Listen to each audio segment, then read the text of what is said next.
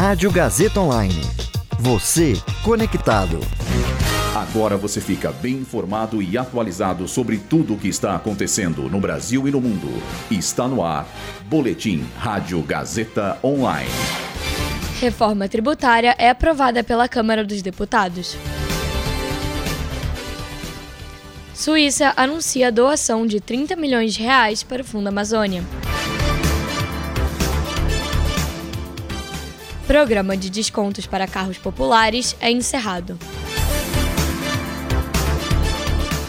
Ministério da Saúde vai substituir a gotinha da poliomielite por vacina injetável.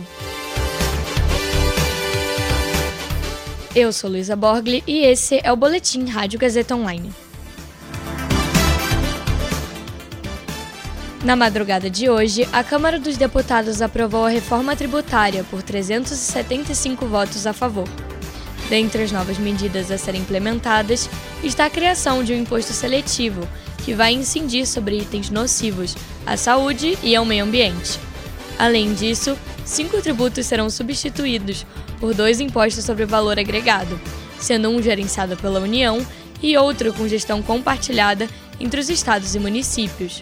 Mesmo após a aprovação, os deputados ainda precisam analisar os chamados destaques, para só então enviar a PEC ao Senado.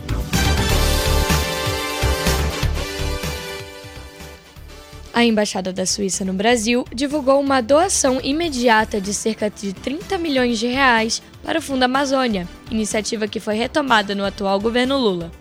O projeto recebe verbas internacionais com o objetivo de financiar projetos ambientais na floresta amazônica. Além da Suíça, o fundo tem previsão de receber aportes dos Estados Unidos, do Reino Unido e da Comissão Europeia. O Ministério da Saúde anunciou que a partir de 2024 haverá uma substituição gradual da vacina oral contra a poliomielite pela versão injetável.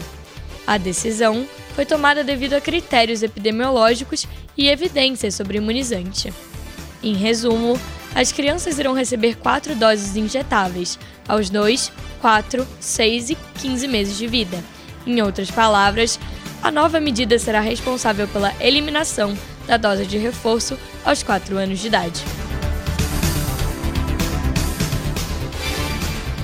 Hoje, a Associação Nacional das Fabricantes de Veículos Automotores divulgou que o programa de incentivo à indústria automobilística foi encerrado.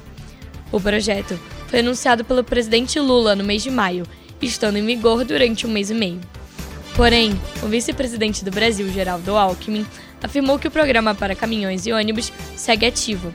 A iniciativa garante a verba de 700 milhões de reais para descontos na compra de caminhões e 300 milhões de reais, que são destinados para o incentivo à renovação das frotas de ônibus.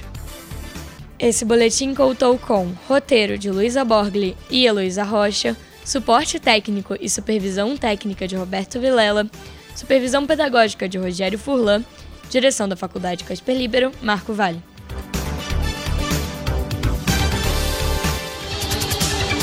Boletim Rádio Gazeta Online. Rádio Gazeta Online. Você conectado.